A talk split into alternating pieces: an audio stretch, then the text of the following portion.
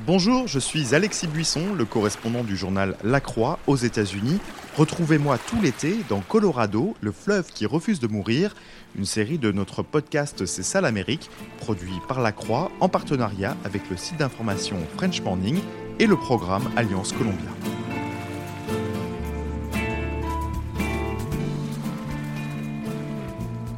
Ce bruit, c'est celui du murmure du fleuve Colorado, enregistré quelque part dans le Nevada.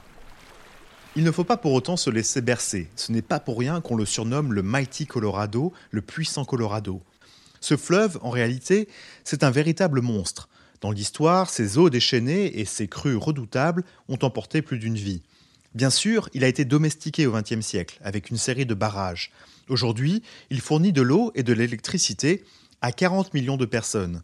Sixième plus long fleuve du pays, il irrigue le quart sud-ouest des États-Unis, une région où les zones urbaines en plein essor côtoient des champs agricoles interminables qui nourrissent la population américaine.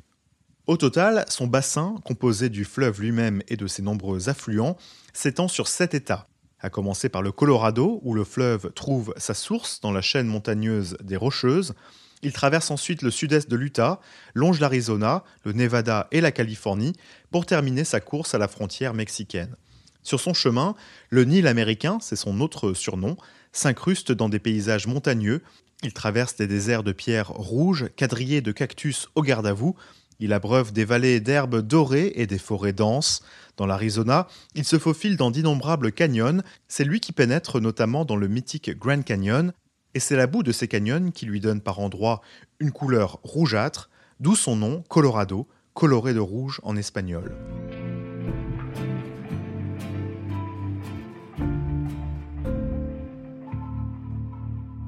Pour moi qui suis installé à New York, le Colorado River ne voulait pas dire grand-chose.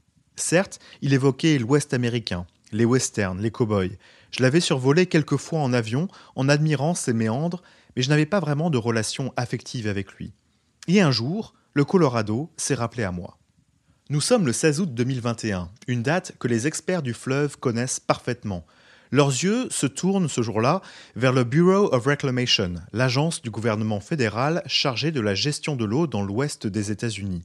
Elle publie un communiqué de presse au titre très sobre, comme les administrations savent le faire. Je cite Le Bureau of Reclamation annonce les conditions d'opération de Lake Powell et Lake Mead pour 2022. Sobre, je vous disais. Mais entre la 13e et la 15e ligne, l'agence lâche une véritable bombe elle annonce la première pénurie d'eau dans la partie inférieure du fleuve, partie composée du Nevada, de la Californie et de l'Arizona. C'est historique, jamais le gouvernement américain n'avait déclaré une telle situation de pénurie pour le fleuve. Dans la région, personne n'a été vraiment surpris. Après tout, ça fait des années que le niveau du Colorado baisse. Une chose est sûre, cette déclaration sonne comme une alerte, un avertissement. Un fleuve qui taille la pierre du sud-ouest depuis 5 à 6 millions d'années était en danger de mort. Que se passe-t-il quand l'un des plus grands fleuves des États-Unis s'assèche? Quelles sont les conséquences sur les populations d'êtres vivants, sur les terres qui l'irriguent? C'est à ces questions vertigineuses que j'ai voulu répondre dans ce podcast. Alors je vous le dis tout de suite, je n'ai pas parcouru les 2333 km du fleuve. Je me suis concentré sur son bassin inférieur, le plus affecté par la crise de l'eau. Lors de mon voyage, j'ai rencontré des dizaines de personnes qui vivent du Colorado, qui ont une relation affective, voire charnelle avec ce cours d'eau, des gens qui cherchent des solutions scientifiques pour le sauver, ou qui, au contraire, s'en remettent à un miracle. J'ai traversé des paysages lunaires, des oasis de verdure, des dunes de sable dignes du Sahara, des forêts de conifères. Parfois, mes seuls compagnons de route ont été d'énormes camping-cars et des tracteurs. Je vous invite donc à faire ce voyage avec moi, à me rejoindre pour ce road trip au fil de l'eau, l'eau d'un fleuve qui refusait de mourir.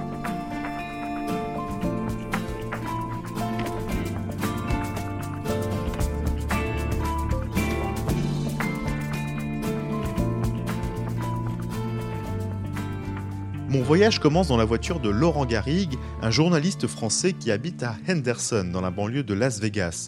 Laurent est un ami et un collègue. On collabore tous les deux à French Morning, le site d'information des Français des États-Unis. Ça fait trois ans qu'il habite dans le Nevada, un état dont il est tombé amoureux à force de le parcourir à vélo. Laurent et sa femme Sonia m'ont accueilli chez eux début mars. Ils m'ont proposé d'aller à Boulder Beach, une plage au bord du lac Mead, l'un des deux grands lacs artificiels situés le long du fleuve. Laurent m'explique que Boulder Beach fait partie des plages les plus fréquentées du lac en été. Elle se trouve en effet à une quarantaine de minutes en voiture de Las Vegas, au milieu d'un paysage sec et désertique. Ici, la température dépasse facilement les 40 degrés en été. À Boulder Beach, on est loin de la plage de sable fin. On marche sur des cailloux et des pierres pour se rapprocher de l'eau. Ici, le sol est aride, la végétation quasi inexistante. Devant moi, le lac me paraît gigantesque, mais quand on regarde de plus près, un détail attire mon attention. Sur les formations rocheuses aux alentours, je vois une sorte de ligne au-dessous de laquelle la roche est beaucoup plus claire, comme si elle avait été lavée ou blanchie. Cette ligne a été créée par le dépôt de minéraux contenus dans l'eau. Elle correspond en fait au niveau passé du lac. On l'appelle l'anneau de baignoire car elle évoque la trace laissée par la partie immergée de la baignoire quand elle se vide très lentement. Laurent attire mon attention sur le sol. Moi, les repères que j'ai, c'est que c'est qu'en fait, quand je viens ici et que je vois la différence entre le sable, la pierre, le sable d'ici et de là-bas, je sais que l'eau en fait montait plus haut. C'est-à-dire que là, par exemple, on a du sable, euh, sable blanc, tout ça. L'eau montait jusque là à peu près, il y a deux ans. Maintenant, euh, ça c'est cette végétation, euh, c'est un peu comme de la, mauvaise herbe ici. Là, ça pousse, ça pousse sans aucun souci. Et l'eau, en fait, voilà, elle montait au moins déjà jusque là-bas. Et c'est là où on voit que tout, a, tout est parti. Alors cette partie a plus d'endroits qu'à d'autres parce que là, par exemple, on marche vraiment sur du sable, quoi. là, on est pas sur du sable, ouais, comme, sur du sable, un sable un peu, euh, comme on le voit dans Wetland Park, c'est un sable un peu. Euh, je sais pas si est-ce qu'il est salé, je pense pas, mais c'est voilà, c'est un truc un peu particulier, brûlé par le par le soleil et tout ça. Et voilà, déjà avant, ça montait au moins jusque là, à certains endroits. Tout ça, avant, tout ça, là, ici, il y avait de l'eau. Voilà, là, il y avait de l'eau.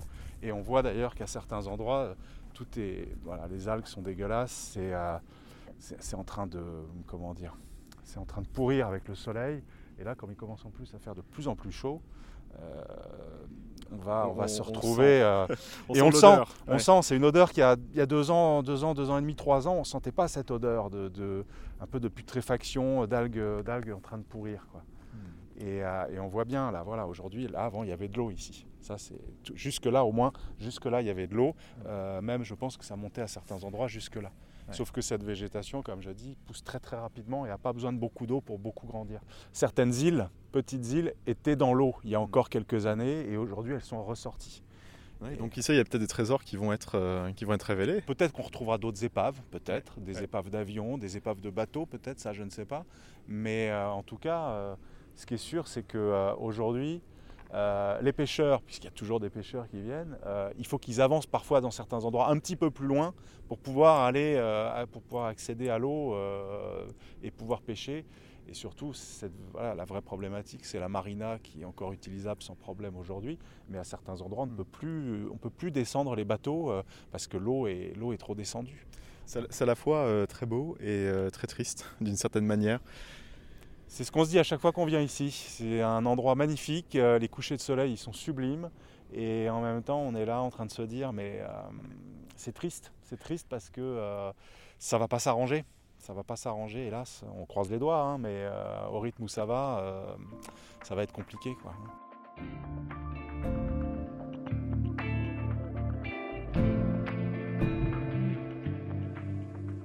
Le lac Mead est un endroit stratégique pour le fleuve Colorado. Pour faire simple, la gestion du fleuve est divisée en deux, entre les États du bassin supérieur, Colorado, Utah, Wyoming, Nouveau-Mexique, et les États du bassin inférieur, Arizona, Californie, Nevada.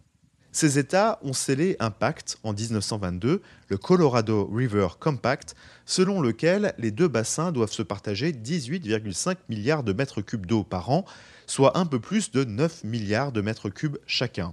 En gros, c'est 3 millions de piscines olympiques tous les ans.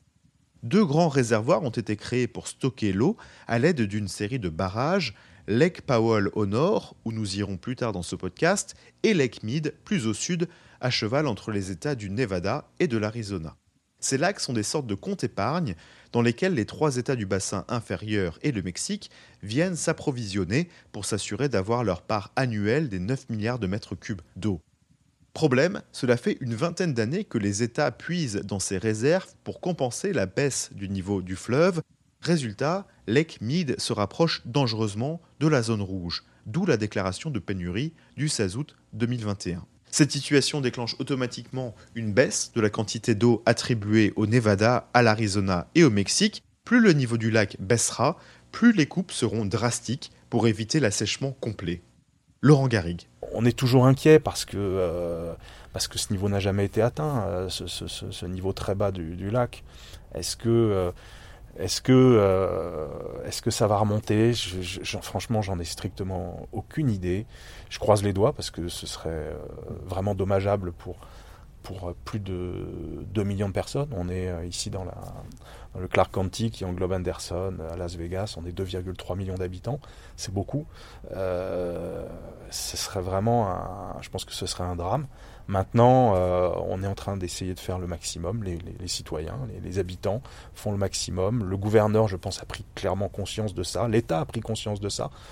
Maintenant, j'ai envie de dire que c'est la balle, elle est dans notre camp, mais elle est aussi dans le camp des États limitrophes et on a le sentiment, c'est mon sentiment en lisant euh, ce qui se passe dans l'Utah, dans l'Arizona, en Californie, j'ai pas toujours le sentiment que ces autres États jouent aussi le jeu. Euh, ou essayent aussi de faire des choses euh, pour préserver l'eau. c'est mon sentiment. je, je, suis pas sûr que tout soit fait dans, ces états-là. Maintenant, euh, on, croise les doigts, hein. on croise les doigts pour qu'il y ait plus de pluie. Malheureusement, ces deux dernières années, euh, la pluie a quand même été euh, assez rare.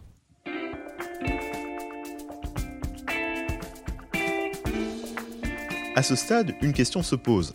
Pourquoi le niveau du Colorado baisse-t-il? Les experts sont partagés sur la réponse pour comprendre le phénomène, il faut remonter à la source du fleuve, à savoir les hauteurs des rocheuses dans l'état du Colorado. C'est là que le fleuve naît de la fonte des neiges au printemps, quand les températures remontent. Le temps que l'eau ainsi générée fasse son chemin jusqu'au Mexique, le niveau du fleuve gonfle progressivement à l'approche de l'été, avant de redescendre à l'automne, et ainsi de suite. Jack Schmidt est professeur à la Utah State University. C'est un vieux briscard du Colorado qui passe ses journées à étudier les évolutions du fleuve. But the primary amount of water that gets used by human society la majeure partie de l'eau que la population utilise provient du manteau neigeux. Même s'il neige moins, on constate que le niveau de précipitation n'est pas exceptionnellement bas. Pourquoi donc le fleuve s'assèche-t-il? C'est parce qu'il y a moins de neige qui se transforme en écoulement fluvial. En effet, cette neige fondue est absorbée par les sols secs car le bassin du Colorado subit une sécheresse historique. Un article publié dans la revue Nature Climate Change en février a trouvé que de telles conditions de sécheresse n'ont pas été observées en 1200 ans. L'an dernier, l'enneigement du bassin était de 90% supérieur au niveau normal, ce qui est une bonne nouvelle. Mais nous craignons néanmoins que la conversion de la neige en eau soit faible cette année encore à cause de la sécheresse des sols, de l'évaporation accrue et d'autres facteurs.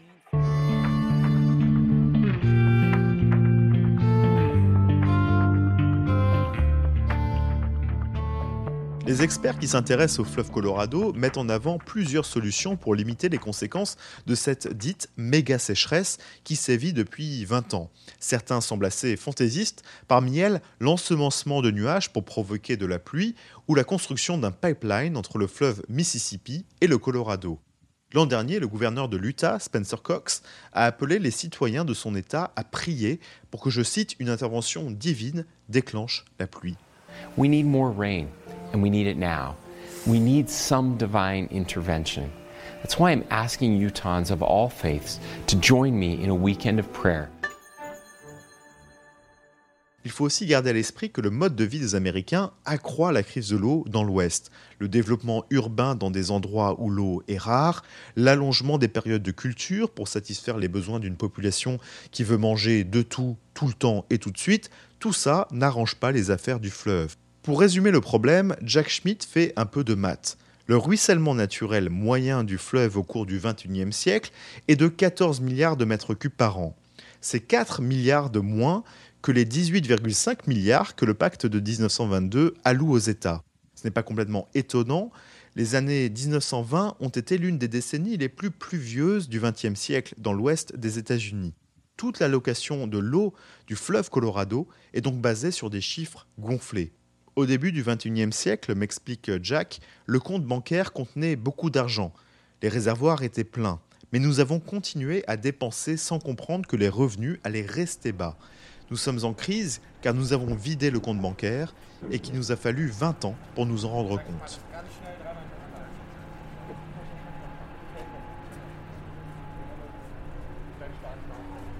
Je quitte Laurence, Sonia et Boulder Beach et je me faufile à présent entre les touristes. Je suis au sommet de l'un des trésors du lac Mead, le Hoover Dam, un grand barrage électrique qui alimente Las Vegas et sa région. De là où je me trouve, difficile de ne pas avoir le vertige. Ce barrage est presque aussi grand que la tour Eiffel. Côté nord, on voit le lac et les fameux anneaux de baignoire incrustés dans la roche. Côté sud, on se perd dans un canyon où le fleuve poursuit tranquillement sa route. Cette énorme structure de béton date de 1936. Elle me paraît éternelle, mais la baisse du niveau du lac Mead pourrait la rendre inutile. En effet, le lac n'est qu'à 51 petits mètres du niveau dit de dead pool, situation où l'eau est trop basse pour générer de l'électricité. Il faudra alors se tourner vers des sources alternatives comme le solaire ou le nucléaire. Le gouvernement gestionnaire du barrage n'a pas attendu pour s'adapter. En 2010, 3,4 millions de dollars ont été investis dans l'installation de turbines spéciales capables de fonctionner dans des conditions d'eau basse. Tout en haut du barrage, j'ai rendez-vous avec Doug Hendricks, porte-parole adjoint du Bureau of Reclamation pour le bassin inférieur.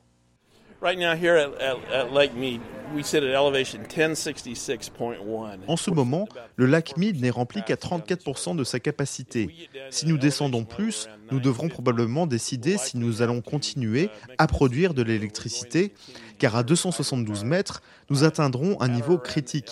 Certes, nous avons encore de la marge, mais nous devenons moins efficaces. Nous devons faire tourner les turbines à une vitesse de rotation réduite parce que la pression hydraulique est moins importante.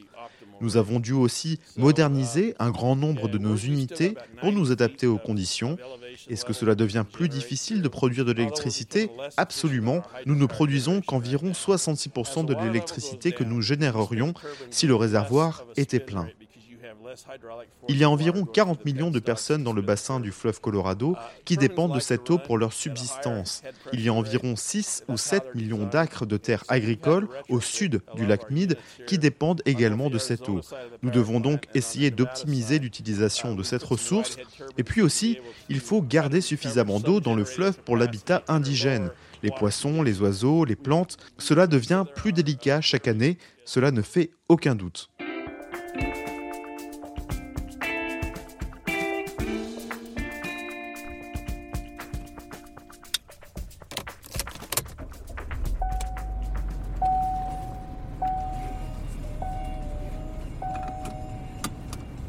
À une heure et demie de route vers le sud, le fleuve m'amène à la ville de Bullhead City, en Arizona. Ici, le Colorado est un trait bleu dans un paysage désertique de roches rouges et ocre. Il est relativement étroit et peu profond, mais cela n'empêche pas les locaux et les touristes de l'utiliser pour pêcher, faire du jet ski ou se tremper les pieds. Sur l'autre rive, un imposant casino désaffecté est décoré d'une roue à aube. Il rappelle l'époque révolue où des bateaux à roues glissaient le long du Colorado avec passagers et marchandises à bord.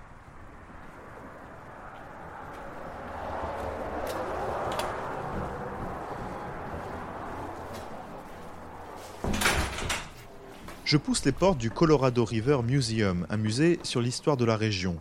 Le fleuve est omniprésent dans les peintures, les photos et les cartes exposées. Une vieille brochure avec l'image en noir et blanc d'une marina fait la promo du Riviera, une station balnéaire pour retraités au bord du fleuve.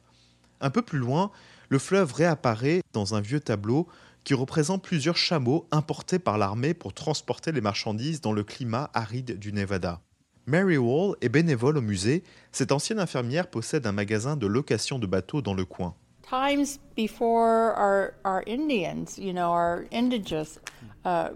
Les tribus amérindiennes qui étaient ici en premier étaient surtout agricoles.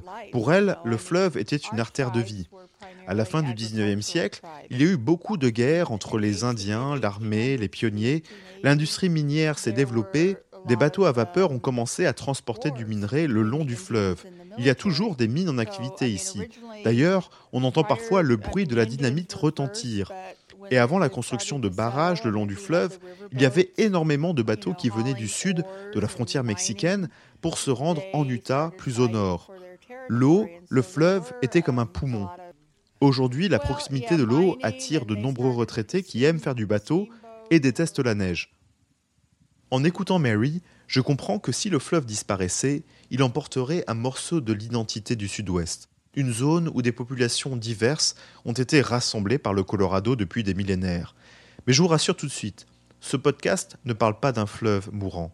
Le Colorado est loin d'avoir disparu, et mon voyage au fil de l'eau ne fait que commencer. Il sera jalonné d'histoires de résilience, d'adaptation volontaire ou forcée, de réinvention. Alors, en voiture?